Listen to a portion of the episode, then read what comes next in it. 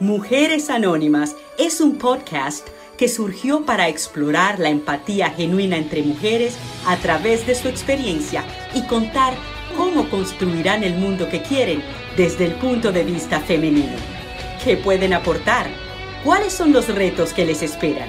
Este es un experimento de Lilbert Tobar Luna, actriz y activista quien además es la fundadora y presidente de la franquicia social más importante en el tema de payasos humanitarios, Doctor Yaso Internacional. Lilbert nos pasea a través de anécdotas de su vida e invita a maravillosas mujeres para que sean reflejo de otras tantas y así, a través de las diferentes vivencias, comprendan que no están solas y que pueden salir adelante. Quiere despertar la vida de las mujeres, iniciarlas en un nuevo renacimiento, incidir positivamente en ellas, empoderarlas, que no sean invisibles ante los ojos del mundo y hacerlas sentir que sus decisiones importan. Decidir es la clave. Sumérgete y empieza a vivir la experiencia disfrutando del camino y el aprendizaje con Mujeres Anónimas.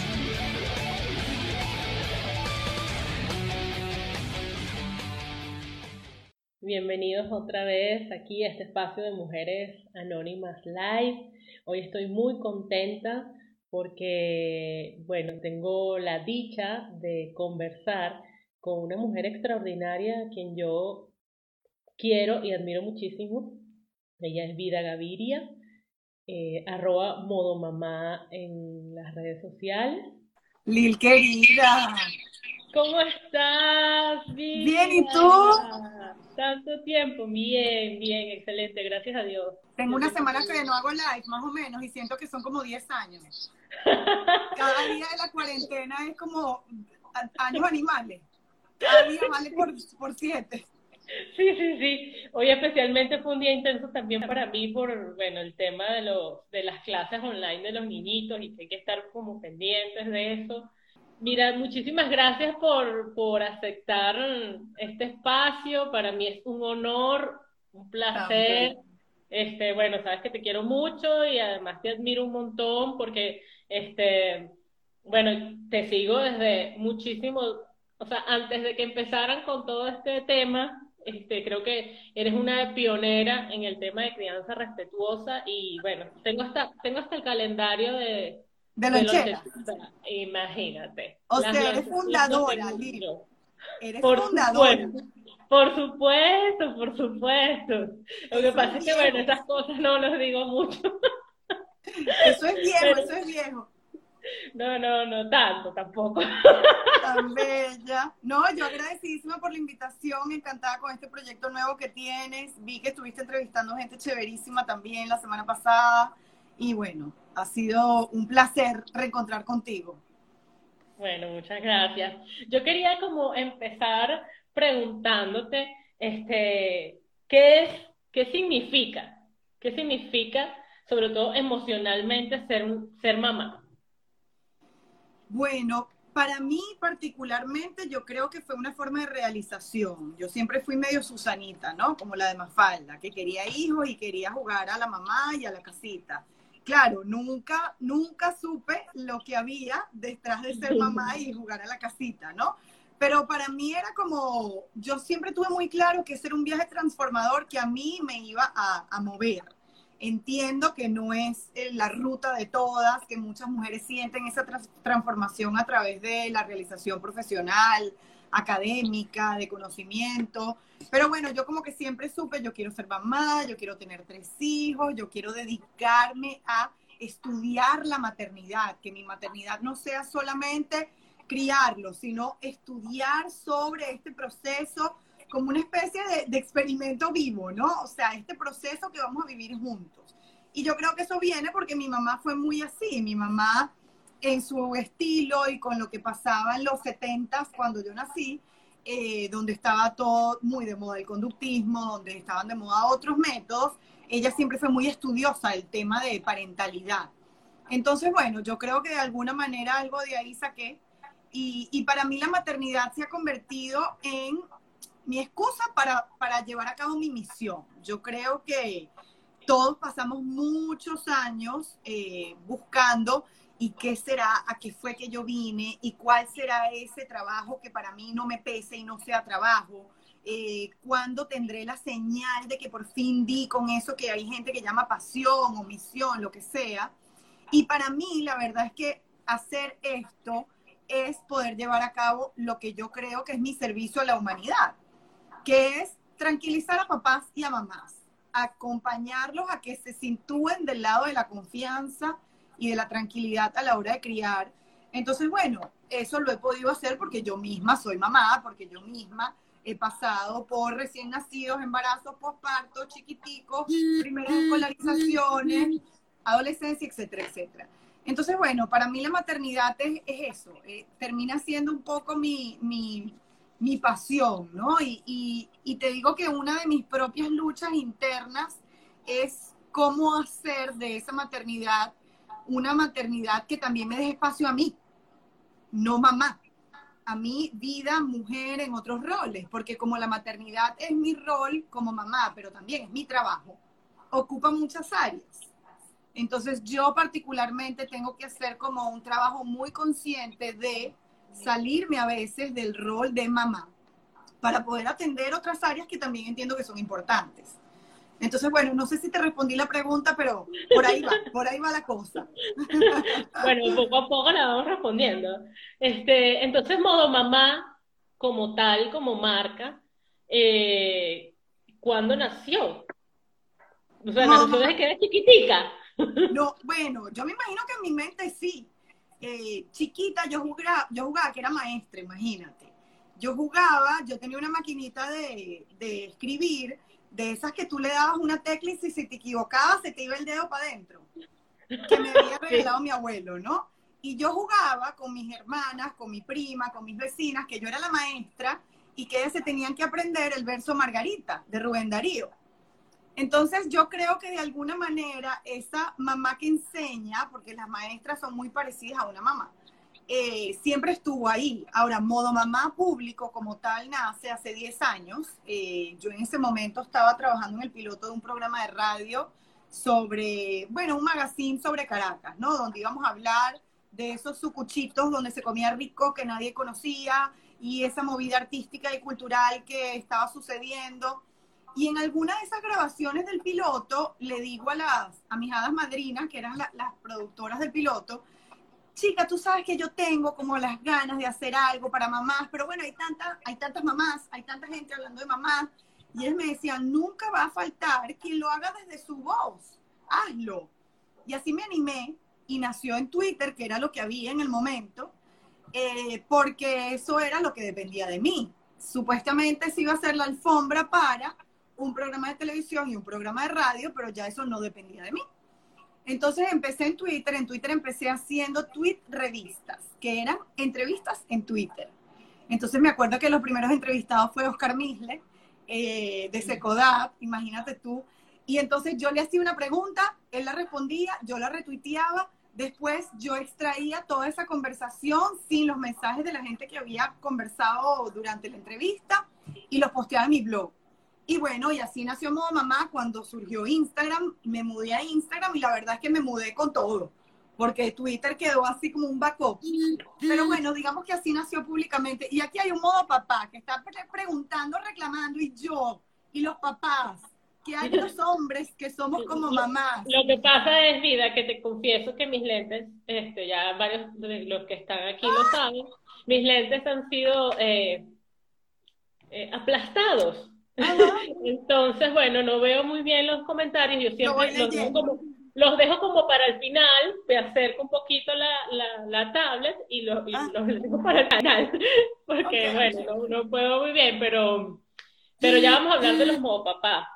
Eh, ¿Cuáles son los logros más importantes de, de modo mamá? Ay, conchale, eso no, no está bonito que lo diga yo. Eh, Claro que sí, mira, uno, uno tiene siempre que echarse florecitas a veces de vez en cuando, que no tiene nada que, bueno, tiene que ver con el ego, pero, pero bueno, este, es para saber, darte también como una caricia que lo estamos haciendo bien. Bueno, te puedo decir las cosas que a mí me han generado mucha satisfacción, que no sé si sean percibidas como logros, ¿no? Pero cada vez que una mamá me escribe, o un papá, o una abuela, gracias a lo que hemos ido leyendo y aprendiendo contigo, hemos cambiado un paradigma. Eh, tengo una persona muy cercana, muy, muy cercana, muy querida, que me dice, bueno, en el último año solté la chancleta porque todavía recurría a ese método y ahora estoy trabajando en mi paciencia, pero cada vez que tengo ese reto me acuerdo de ti. Para mí ese es el mayor logro, Liber. O sea, yo sentir que de alguna manera con este mensaje, con este discurso, hay un niño en alguna parte del mundo que se salvó de una pela y que a lo mejor se salvó hoy y mañana y pasado y se salvó para lo que quedaba. Ya para mí eso es, bueno, como yo te decía, para mí esto es un servicio, para mí esto es un servicio a la humanidad. Y yo quiero creer que nuestros cambios sociales, políticos, ecológicos, empiezan en la casa, empiezan en la familia. Entonces, bueno, mi siembra va ahí. Hay otras personas que siembran eh, ideología, otras personas que siembran teorías, otras personas que siembran movimientos políticos. Yo apuesto a la familia y yo apuesto a que todos venimos de una familia, todos venimos de una experiencia infantil, todos fuimos hijos, todos venimos de un papá, de una mamá presente o ausente, pero todos venimos de allí, así que todos sabemos de qué estoy hablando. Cuando yo hablo de crecer, sentirse querido, sentirse no querido. Entonces, bueno, para mí de verdad lo que más me da así como calorcito en el corazón es cuando una familia me dice, gracias a lo que hemos leído contigo, a lo que hemos aprendido contigo, nos estamos llevando mejor. Eh, no recurrimos a la violencia, eh, soy más paciente, soy más amable, negocio más con mis hijos. Para mí eso es mi siembra, sinceramente. Eso es un súper logro que, que uno logre transformar en positivo es, es realmente invaluable.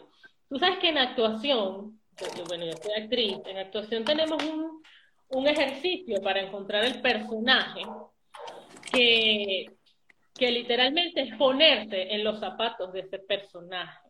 ¿Tú, tú, te imaginas este, cuáles, cómo, cuáles zapatos usaría ese personaje y vas descubriendo a través de, caminar con esos zapatos eh, ¿cómo, sería. Eso es una frase aquí, eh, bueno, en el mundial de ponte en los zapatos del otro. ¿Cuál sería eh, el, el, proceso? ¿Cómo sería ese proceso para facilitarle a las mamás ponerse en los zapatos de sus hijos? Mira, eh, últimamente y afortunadamente, porque yo creo que si hay algo ventajoso para, para modo mamá y todas las modo mamás que hay en este momento, es la amplificación que nos dan las redes sociales, ¿no? Y últimamente leo mucho sobre reparenting en inglés o rematernar o repaternar en español, que no es un concepto nuevo, pero que afortunadamente gracias a las redes sociales sentimos que es novedoso. Y para nosotros poder criar desde, desde un ser sólido, yo necesito conectar con el niño que yo fui. Por eso siempre le digo a los papás, ustedes vinieron para este espacio cuando me buscan por cualquier razón, por sus hijos, porque sus hijos están actuando de una manera llamativa, porque están teniendo conductas inadecuadas, porque han habido retrocesos, porque la comunicación no fluye, lo que sea. Gracias hijos, porque ustedes fueron la noble excusa para yo venir a mirarme yo.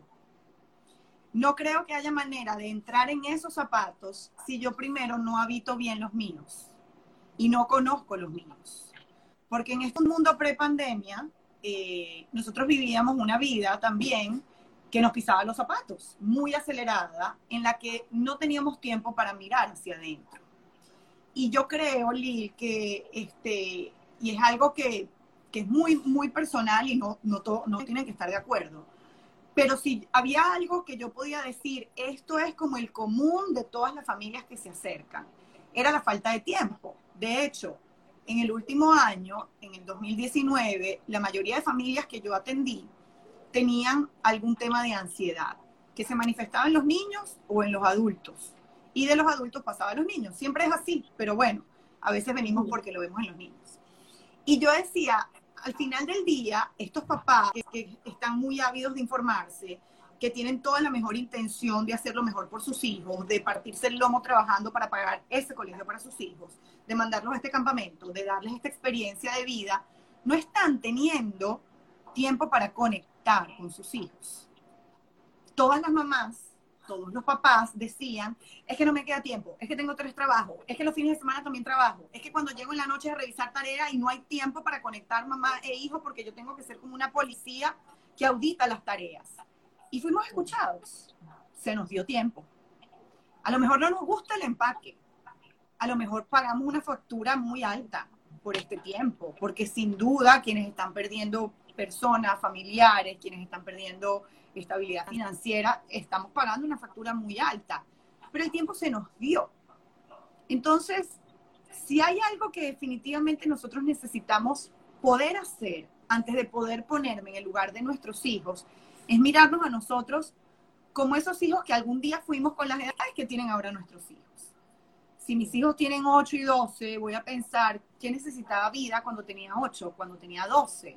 Y puedo hacer el ejercicio incluso y, llevar la película a ese punto de qué esperaba yo de mis papás, qué le reclamaba yo a mis papás, qué quería yo que ellos hicieran que no hacían, qué mensaje les mandaba que yo no sentía que recibían. Entonces, si bien en la actuación te llaman a habitar el zapato del otro para poder sentir de alguna manera como siente el otro, yo creo que primero tienes que conocer muy bien el zapato que tú llevas para poder dejarlo por un momento y mudarte a otro. Y yo creo que eso va a la crianza. Tiene mucho que ver con los hijos, pero sobre todo tiene que ver con nosotros. Bueno, fíjate que está muy interesante lo que dices también, porque en, cuando uno está viajando en los aviones, este, las azafatas lo primero que te dicen es, bueno, este, si hay una descompresión y se caen las máscaras, póngase usted la máscara primero antes de ayudar a otro. Exacto. Entonces, ¿qué crees que debemos hacer para ayudarnos a nosotras mismas? Ponernos en nuestros zapatos, ver cómo los habitamos para poder después ayudar a los otros. Bueno, lo primero que hay que hacer es entender que nosotros seguimos siendo una persona que, que nos necesita.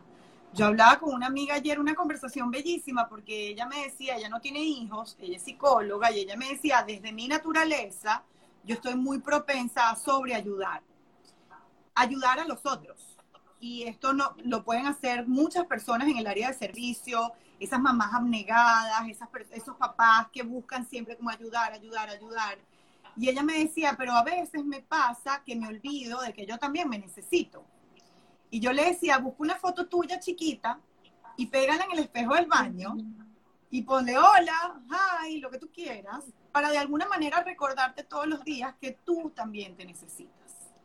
Y vamos a hacer ese ejercicio, vamos a mirarnos más al espejo, vamos a tener fotos nuestras de cuando teníamos las edades que tienen nuestros hijos o cuando estábamos pequeños, porque si bien ahora somos cuidadoras o cuidadores, eso también pasa porque sabemos cuidarnos nosotros y por eso yo sé cuidar de otros.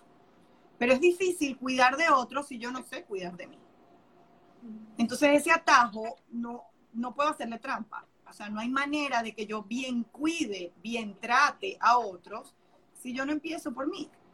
Y aquí entra un tema escabroso, Lil, porque nosotros como latinas, eh, hay una señora muy fea, arrugada, que huele mal, que tiene verrugas, que tiene la piel medio verde, que llega sin que la inviten y se llama culpa.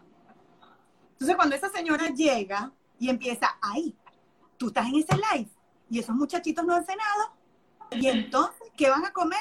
Un sándwich frío, pero tú eres mala madre, chica. En vez de hacerles una comidita caliente, como hubiera hecho tu mamá, como hubiera hecho tu abuela, déjate de tanta farándula y tanto like. Entonces, e, esa, esa culpa que nos taladra, yo insisto mucho en que hay que darle su asiento, porque la culpa tiene un lado útil. La culpa impide que yo vaya por la vida avasallando. Y decirle gracias culpa, van a cenar sándwiches fríos, no pasa nada. Ellos saben que yo estoy en algo que a mí me nutre el alma, así que hasta luego. Yo creo que también es importante para las mamás latinas, y repito mucho el tema de mamás latinas porque lo veo mucho en nuestra cultura, que la mejor mamá es la que más se sacrifica, la que se quita el pan de la boca por los hijos, la que tiene cuatro trabajos y nunca los ve. Entonces ya va, hasta cierto punto, esa es una decisión que tomó mamá, de maternar desde ese lugar. Entonces, ojo, yo creo que para bien autocuidarnos, tenemos también que contextualizar a la culpa en su justo lugar. Porque si ella nos arropa, pues entonces vamos a criar desde la culpa y eso no sabe bien. Entonces tú vas a parar el live conmigo para ir a prepararles una cena saludable, nutritiva, con la receta de la abuela, pero tú no vas a conectar. Tú estás allí, a lo mejor te tomas fotos, lo documentas, lo subes, lo compartes, pero no conectaste, la culpa no te dejó. Entonces, primera recomendación, yo no doy tips, pero les hago invitaciones. Primera invitación, vean qué espacio está ocupando la culpa en su maternidad, en su parentalidad. Y yo creo que ya ahí vamos a tener como, uff, un peso menos para seguir en este camino de, una relación saludable conmigo. ¿Qué, otras cosas, aparte de la culpa, o sea, nos podemos dar cuenta de, eso, de que estamos como, como que no nos estamos ayudando a nosotras en, este proceso? Porque, bueno, la culpa es como que, eh, si la culpa es como muy fácil entre, entre comillas, muy fácil de reconocer, pero ¿qué otras cosas, este, qué otros indicios podemos estar alertas para darnos cuenta de que no nos estamos ocupando de nosotras? Mira, yo le digo a una de mis hijas que ella va a vivir con ella toda su vida. Eh, porque bueno, conmigo va a vivir muchos años, pero con ella va a vivir toda su vida. Y que la mejor inversión que ella puede hacer, y se lo digo a ella y me lo digo a mí, mientras se lo voy diciendo a ella, lo voy escuchando yo, es que ella se caiga bien, es que yo me caiga bien. Si yo no me caigo bien, yo ando amargada por la vida, todo me es insuficiente, todo me sabe mal, veo el punto en el gran paisaje. Entonces esa, ah, esa pereza, esa incomodidad, esa imposibilidad de satisfacerme, a lo mejor tengo una pareja maravillosa y le encuentro todos los días la quinta pata al gato porque es que nada. Tiene que ver conmigo y son como lucecitas en el tablero que se van prendiendo, que vienen a darme un mensaje, que vienen a decirme algo. Hay una señal que, que bueno, que para mí es quizás la más alarmante y la señal que nos indica mayor nivel de descuido, ahora que estamos hablando del, cuidado, pero bueno, lo, el opuesto es el descuido, que es la enfermedad, porque la enfermedad nosotros lo hemos naturalizado como un límite socialmente muy aceptado. Entonces, imagínate esta situación, que yo te diga a ti eh, que trabajamos en la oficina y tú eres mi jefa y tú me digas, vida, el viernes necesito que te quedes hasta las 8 porque es que tenemos que entregar un proyecto importante el lunes y, y bueno, sí, yo sé que las últimas tres semanas te has quedado todos los días hasta más tarde, pero ya necesito que el viernes te quedes. Supongamos que yo ese día tenía una cita con mi quiropráctico, con mi terapeuta, con mi masajista, con quien fuera, algo de autocuidado. Imaginémonos la reacción si yo digo, no, mira, no me puedo quedar otra vez horas extras porque tengo mi cita con mi terapeuta. A lo mejor nos dirían, ¿qué? Pero tú estás loca, tú no estás viendo que el lunes tenemos que entregar algo y que tu puesto está en juego si llegamos a decir que tú no estás quedándote por el terapeuta. Ahora, ¿cuál es el escenario si yo digo, no puedo porque tengo cita con el psiquiatra, por ejemplo, o es que mira, tengo una gastritis, que yo no se los he dicho a ustedes, pero es que yo tengo ya una úlcera perforada, que tengo una cantidad de medicación encima, que si yo no voy el viernes, a mí me van a hospitalizar. Ahí entonces el escenario probablemente sería, no, no, no, ve, atiéndete. La enfermedad es el freno de mano más contundente que nosotros no somos capaces de poner. Y eso yo creo que es una señal de alarma. Bueno, eso ya es todas las luces del tablero encendidas, las sirenas sonando. Pero ¿cómo yo no llego ahí? Obviamente yo creo que si yo parto, y yo siempre le digo a los papás, miren, hay dos caminos para abordar la crianza. Yo les ofrezco uno, pero ustedes tienen derecho a escoger desde dónde quieren entrarle a esto. Uno es el camino del miedo ay, que el muchachito me va a salir con testón y entonces por eso yo me tengo que imponer. No, que la vida es muy dura y entonces déjame hacerlo yo más fuerte todavía para que cuando salga al mundo el muchachito tenga lo que necesita y la piel bien, bien endurecida para enfrentar el mundo. Y no, que aquí la autoridad soy yo y yo me impongo, que me tengan miedo. La otra opción, que es la que yo te ofrezco, es criar desde la confianza. Yo confío en que con las semillas que yo he venido sembrando, tú escogerás decisiones que te protejan. Esto es un camino obviamente más largo que se va construyendo de, de miles de pequeñitas acciones. Pero si yo entiendo que el autocuidado también es eso, yo no tengo que pensar, no voy a parar la agenda una semana que me voy a meter de cabeza en un spa y después paso el resto del año matándome como una loca que no sé ni siquiera en qué día del mes estamos porque yo no tengo registro. Son pequeñitas acciones cotidianas. Entonces aquí más bien la invitación es, ¿qué reconoces tú que te regenera? Que te trae paz, que te saca una sonrisa, que te serena. Mira, yo creo que es un ejercicio buenísimo que podemos hacer en estos días bueno, ¿cuál es mi sentido primordial? Para mí la audición es fundamental. La visión no tanto, porque además no la tengo muy buena tampoco. Pero para mí lo que yo oigo me afecta. Si oigo un reggaetón, me afecta. Empiezo yo a, a ponerme así como verde. Pero si oigo algo que me relaja, también me impacta. Entonces ya yo sé que yo tengo que cuidar lo que entra por mis oídos. La música que yo oigo, el volumen de mis hijos cuando se están relacionando, el volumen de la conversación que voy a tener con mi esposo.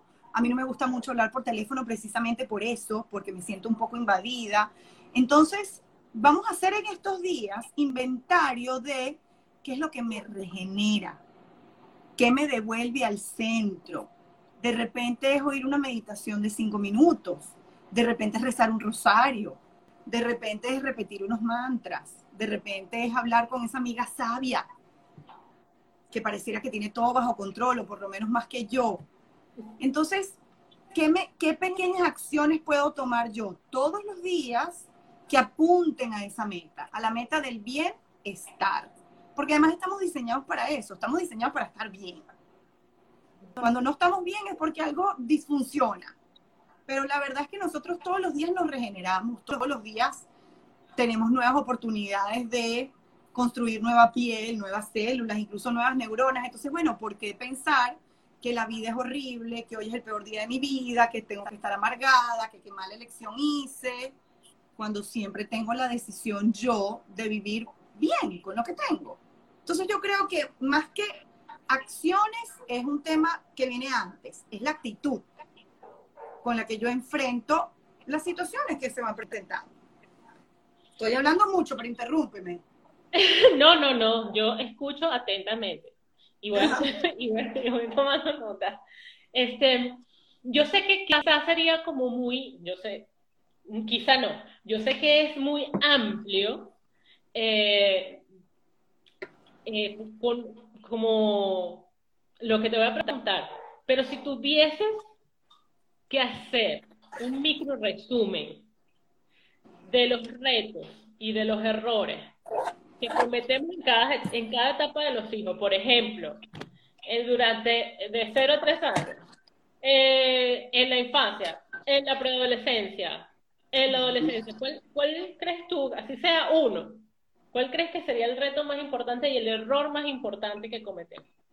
Mira, qué bueno que me pones a hacer ese ejercicio porque pensé hace como dos semanas en escribir un artículo sobre eso, ¿no? Sobre mis metidas de pata que si alguien las podía leer a tiempo, pues se las ahorrara y metiera otras patas, obviamente. Mira, yo creo que en la primera infancia, bueno, algo que suena muy superficial, yo hoy en día no les hubiera presentado el azúcar a mis hijos. Eso es algo que yo sé que yo no hubiera hecho, porque retirársela después cuesta mucho más. Súper complicado. Exacto.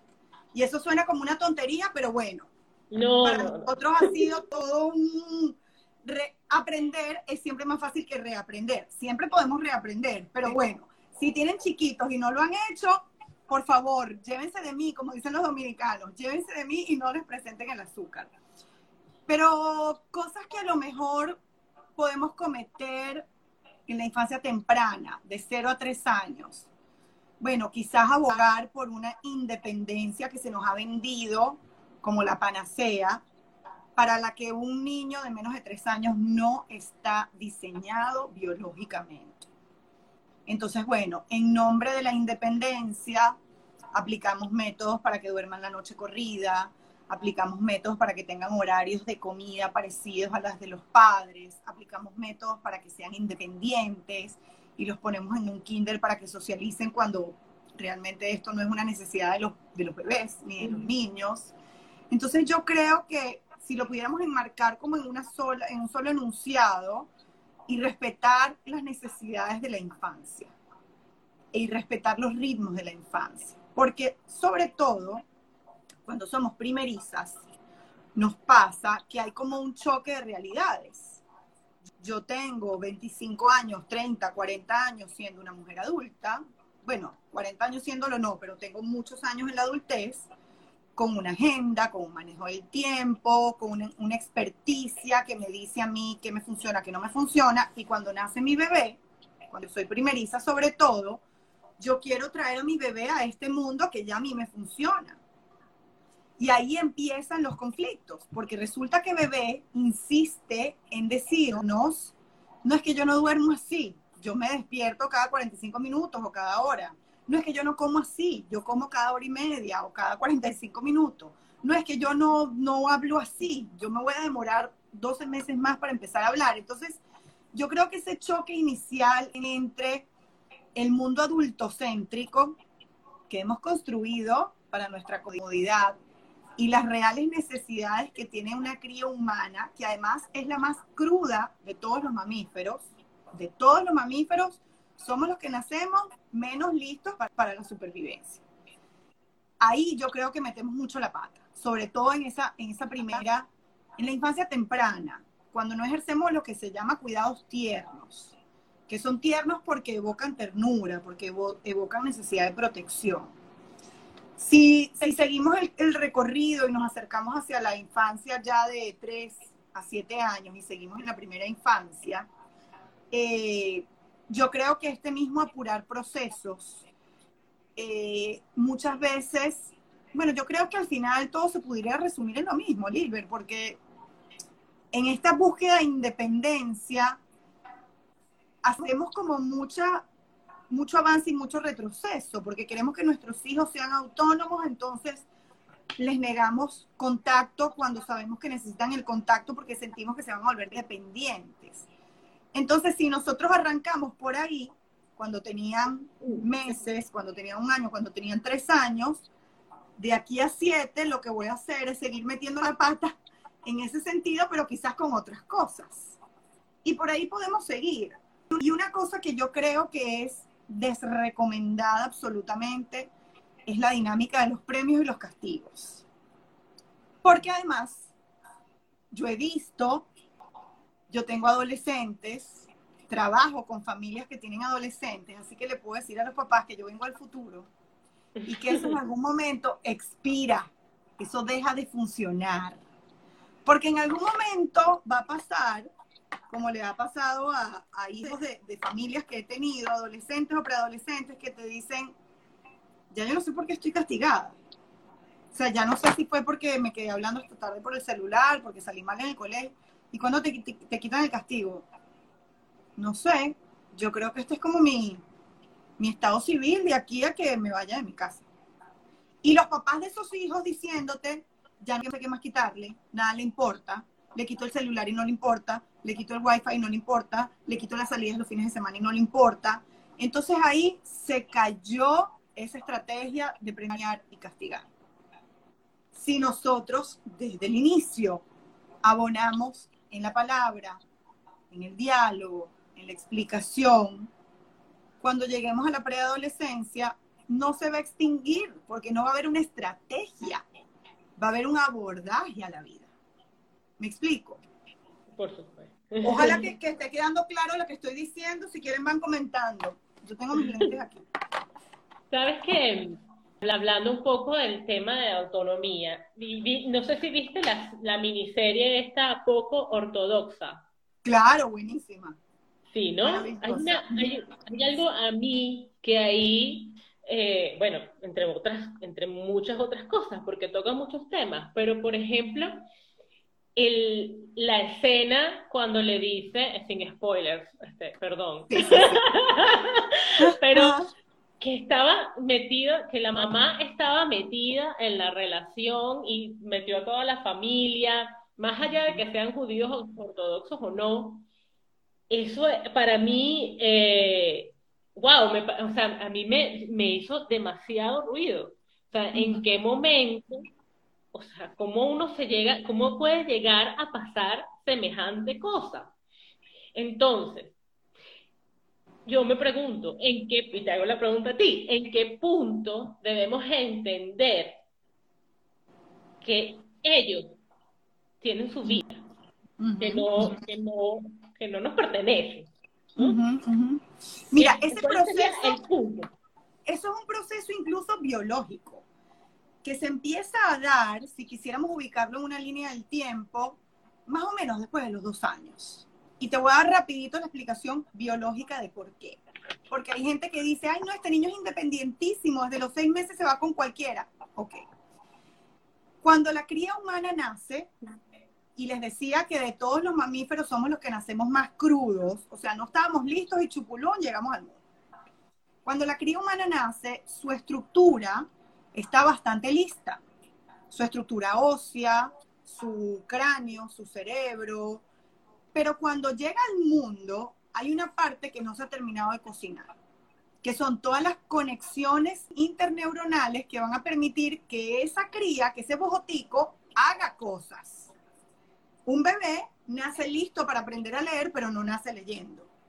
Nace listo para hablar, pero no nace hablando. Nace listo para caminar, pero no nace caminando. ¿Qué creemos nosotros que tiene que pasar en ese cerebro crudo para que ese bebé, que al principio es como, como un muñeco que nada más llora y duerme y, hace pipí pupú, en algún momento puede empezar a hablar, puede empezar a gatear, puede empezar a desplazarse. Tienen que darse conexiones neuronales. Ese proceso de terminar de cocinar ese cerebro que recibí crudo toma más o menos mil días, es decir, los primeros tres años. De hecho, el mercadeo nos ha vendido la idea de que ese descubrimiento es tan terrible que merece llevar el nombre de los terribles dos. Pero imagínate si será precioso este momento y contundente, que es la primera vez que el ser humano se da cuenta que es una persona. Porque hasta antes de ese descubrimiento sentía y pensaba que era una extensión del cuerpo materno, porque viene de allí crudo. Entonces, con esto explicamos que si mamá está muy triste, a lo mejor llora el bebé. Si mamá está muy angustiada, a lo mejor quien no duerme es el bebé. Porque el mundo emocional de mamá es una extensión que se refleja en el bebé. Después de los dos, tres años que empieza él, yo solito, no, no quiero, no quiero esa pijama, no quiero esos zapatos, ¡boom! Acaban de descubrir que son gente y nos han dicho que son los terribles dos. Son maravillosos. Teníamos dos años viviendo en dictadura. Alguien decidía qué comíamos, cuándo no lo comíamos, qué pijama nos poníamos, a qué abuelo besábamos, a qué kinder íbamos. Y yo me acabo de dar cuenta que es que resulta que yo puedo tomar decisiones sobre mí. Claro que lo voy a ejercer. Es como que te digan, usted es libre. ¿Quién va a decir, ay no, pero déjenme, déjenme preso un ratico más? Nadie que ha tenido un sano desarrollo va a decir, déjenme preso un ratico más. Entonces, esa autonomía, pasamos más o menos mil días calentando los motores para que a partir de el año, cuando ya caminan y empiezan a alejarse y nos ven y vuelven a ver si seguimos ahí, y después cuando ya hablan y ya intentan decirle algo a otras personas que no somos nosotros y logran que se dan cuenta que se comunican. La construcción de la autonomía ha empezado, pero toma años.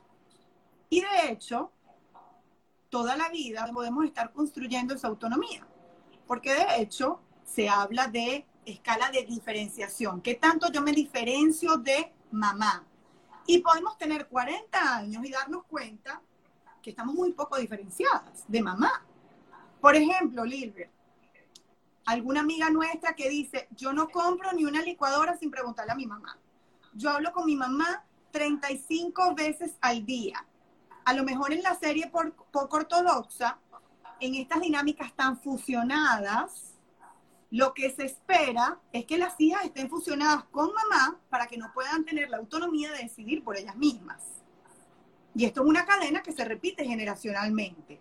No vamos a hacer spoilers si no han visto la serie, pero es buenísima y además me han dicho que el libro es todavía mejor. O sea que si no han visto la serie, busquen el libro. Sí, pero, pero estabas hablando como desde, desde ese punto del hijo, ¿no? Pero desde, desde uno como mamá. O sea, ¿cómo, ¿cómo te das como tres cachetadas y te dices, mira, este, ya va, este niñito no te pertenece?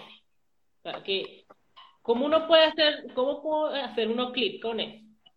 Bueno. Uno se la pasa, o sea, uno se la pasa como encima de ellos, ¿no? Ya. Mira, están preguntando por la serie. ¿Cómo? Que están preguntando por la serie, se los voy a escribir aquí. El nombre, el nombre de la serie es una miniserie, son solamente cuatro capítulos, se llama Poco Ortodoxa. Ahí está. Eh, está en Netflix. Eh, sí, o sea, porque yo que tengo un, bueno, desde los, hace 10 años estoy como siguiendo el tema de crianza respetuosa, bueno, antes de que naciera Camila, mejor dicho, hace 13 años todavía uno, uno se equivoca, pues, porque todo el tiempo te vas a equivocar.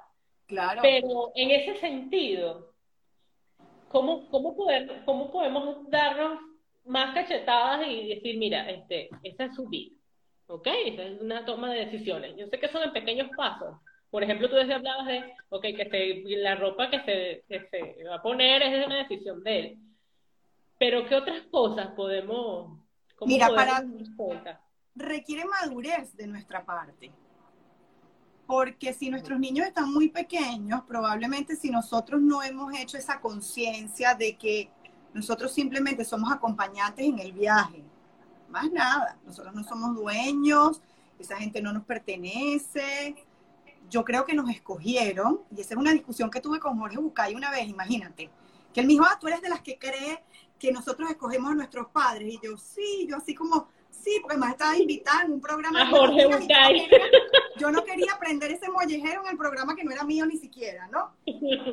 Y yo sí, yo creo que nosotros nos escogemos. Entonces, la gente que ha tenido unas infancias horrorosas, bueno, por ahí se fue.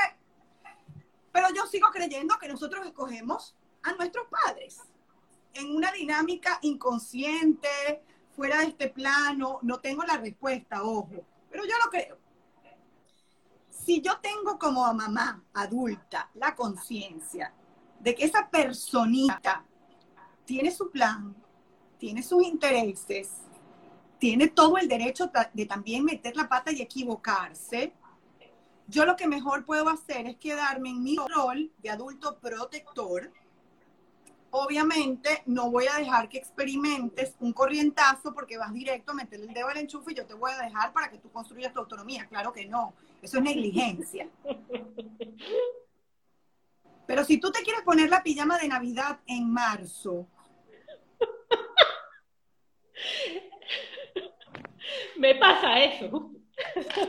¿Qué pasa? Déjalo tranquilo, pasarán los años y verá la foto y dirá, mamá, a mí me pasó mi mamá me dejaba construir mi autonomía en muchas cosas y me dejaba que yo cogiera mi ropa. Y me acuerdo, Lilber, el día que yo iba caminando con mi mamá agarrada de la mano en Maracaibo, yo tendría, si todavía estamos en Maracaibo, yo tenía menos de 10 años. Y yo de repente me miro así. Tenía como frutas con flores, con cuadros, con plumas. Y yo, mami, esto no pega. Y mi mamá, claro que no. ¿Pero por qué me dejaste salir así? Tú lo escogiste. ¡Ah! Entonces, ir escogiendo nuestras batallas.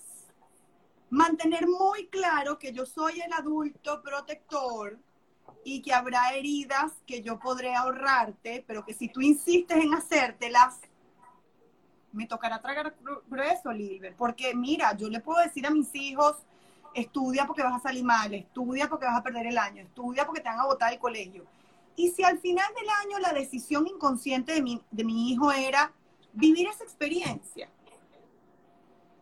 Yo no puedo abrirle el cerebro y meterme adentro para estudiar yo por él. Yo no puedo ponerme el uniforme y, sentarme en el, en el colegio y presentar los exámenes por él. Entonces, siempre va a haber mucho que yo voy a poder hacer, pero siempre hay una gran parte que va a depender de ellos. Eso va a ir creciendo a medida que ellos vayan creciendo. Va creciendo el riesgo, va creciendo la capacidad de tomar decisiones, pero desde siempre, desde siempre podemos darnos cuenta, pero ojo, esto va a depender de nuestra madurez. Y ahí ya, imagínate, no hay manera de, de todos madurar para entonces aceptar que, que los muchachitos no son nuestros, ¿no? Porque ojo, nos seguirá pasando, como tú decías, seguiremos metiendo la pata, seguirán pasando cosas que te romperán el corazón. Y tú dirás, bueno, me pasó el año pasado, Santiago jugó fútbol y su meta era ser profesional, pasó dos años jugando profesional, debutó en primera división y un día nos llamó, me devuelvo para la casa, ya yo no quiero ser profesional. Me dolió más que a él. Ya yo me imaginaba la mamá de Messi o sea, ya yo me veía toda la vida ver a Santiago iba a ser en una grada de un campo. Y yo dije, vida, este duelo es tuyo. Esto no tiene nada que ver con la decisión que está tomando tu hijo. Yo calladita la boca, hice mi duelo, me despedí de la fantasía de la mamá de Messi y eché para adelante, compañera. ¿Qué más iba a hacer? Decirle, no, tú tienes que, porque ese ha sido todo tu sueño, toda tu vida, mentira, era mío. Había sido de él, claro, pero también había sido mío. Claro, tenías la ilusión ahí latente. Claro, claro.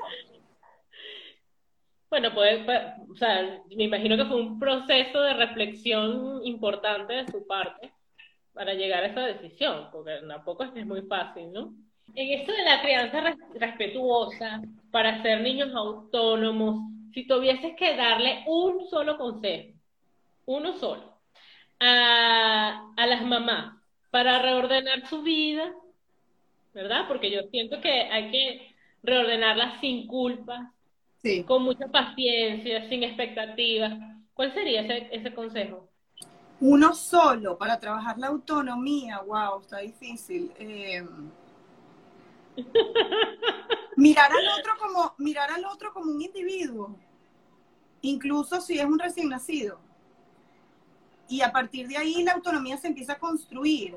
Tú sabes que muchas veces me pasa que la comunidad que hemos hecho es una comunidad súper ávida de conocimientos, preguntan muchísimo, me ponen ejemplos y situaciones todos los días. Y yo he tratado a través de los años de educarlas digo educarlas porque el 94% de mi comunidad son mujeres, eh, educarlas en, autonomía para que ellas tengan sus respuestas. Pero muchas preguntas son del tipo, ¿cómo sé si? ¿Hasta dónde sé si? ¿Cuándo sé que hay que parar para? Y al final la respuesta es la misma. Si eso es, si esa decisión que estás tomando protege a tu hijo psicológicamente, físicamente, aunque él no la entienda, tú estás cumpliendo con tu rol. Entonces, si yo quiero trabajar en autonomía, lo primero que yo tengo que entender es que ni yo dependo de mi hijo, ni mi hijo depende de mí. Los primeros años sí, cuando nacemos crudos, que llegamos no aptos para la vida, dependemos de un otro, porque esa dependencia es biológica. Pero yo no dependo de mí ser mamá. De hecho, hay un, poema, bellísimo que lo voy a rescatar y lo voy a volver a publicar, no recuerdo de quién es, que dice algo así como que hay que criar para volvernos innecesarias. Porque, y te lo decía al principio, quizás en mi naturaleza tiendo a hacerme muy necesaria para mis hijos, pero la autonomía es ser innecesaria. Que ellos sepan que yo estoy ahí, que ellos sepan que cuentan conmigo que ellos sepan que cuentan con mi abrazo, con mi palabra, con mi apoyo, con mi, con el hielo y las curitas si metieron la pata. Pero que no sea basado en una relación de dependencia, de dependencia patológica, ¿no? Me la pusiste difícil. No, pero está buenísima. Mira, eh, tenemos que ir cerrando porque el tiempo se va así y, eh, ¿cómo se llama? Esta plataforma es buenísima, pero nos cierra la conversación en una hora. Sí, antipaticísima. Entonces, eh, bueno, yo quisiera preguntarte también, ¿cuáles son las herramientas que como mujeres debemos tener, o piensas tú que debemos tener para el nuevo mundo que nos vamos, que vamos a encontrarnos, que ya se está, que ya se está gestando, ¿no? Ya, ya, ya lo estamos gestando, pero cuando tengamos que salir, que, como mujeres, ¿eh? desde el punto de vista femenino, tenemos cinco minutos.